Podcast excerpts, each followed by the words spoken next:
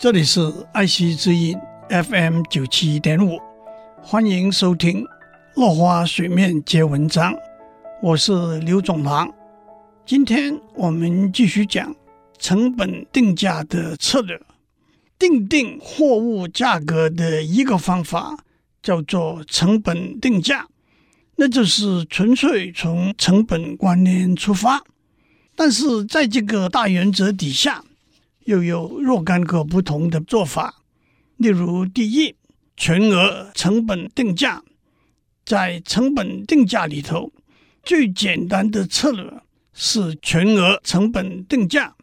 也就是把生产的总成本直接和间接成本加上预计的利润除以产品的总数目。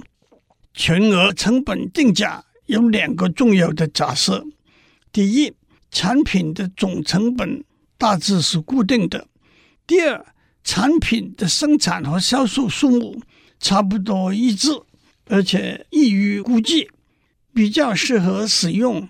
全额成本定价策略的例子是：一场表演或者球赛，一本杂志，一张音乐 CD，或者一套电脑软体的制作。以一场 NBA 篮球赛为例，总成本包括球员、教练和管理层的薪资、旅行费用、租用场地的费用等。观众人数通常会有一个相当可靠的估计。如果是冠军决赛或者天后张惠的演唱会，就更能确定观众会大爆满了。杂志、CD 或者电脑软体的制造，同样和顾客数目有关。一来，印刷纸本或者压制 CD 的费用可以说是微乎其微。二来，产品的总数往往是按照预估的顾客数目来制作。全额成本定价策略最大的缺点是，如果错估了产品的销售数目，例如举办了一场吸引不到观众的表演，那就血本无归了。第二个做法是分摊成本定价，分摊成本定价。通常是产品有可观的直接成本，如一辆汽车、一台电脑；同时也有可观的间接成本，包括研发、行政、行销等费用。分担成本定价的算法是把产品的直接成本加上间接成本的总数除以产品总数，再加上预期的利润。就是产品的价格。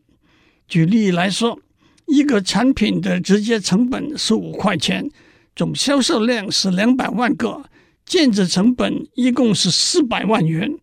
那么每个产品分它的间接成本就是两块钱。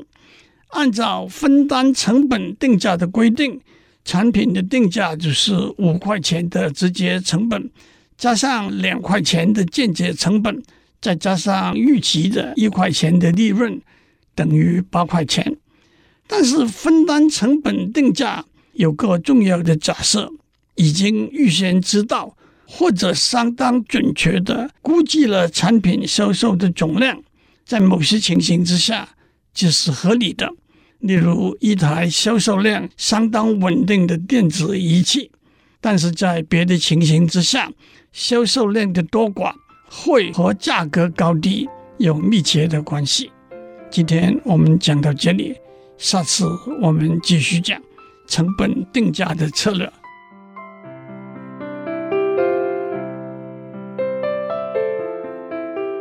以上内容由台达电子文教基金会赞助播出。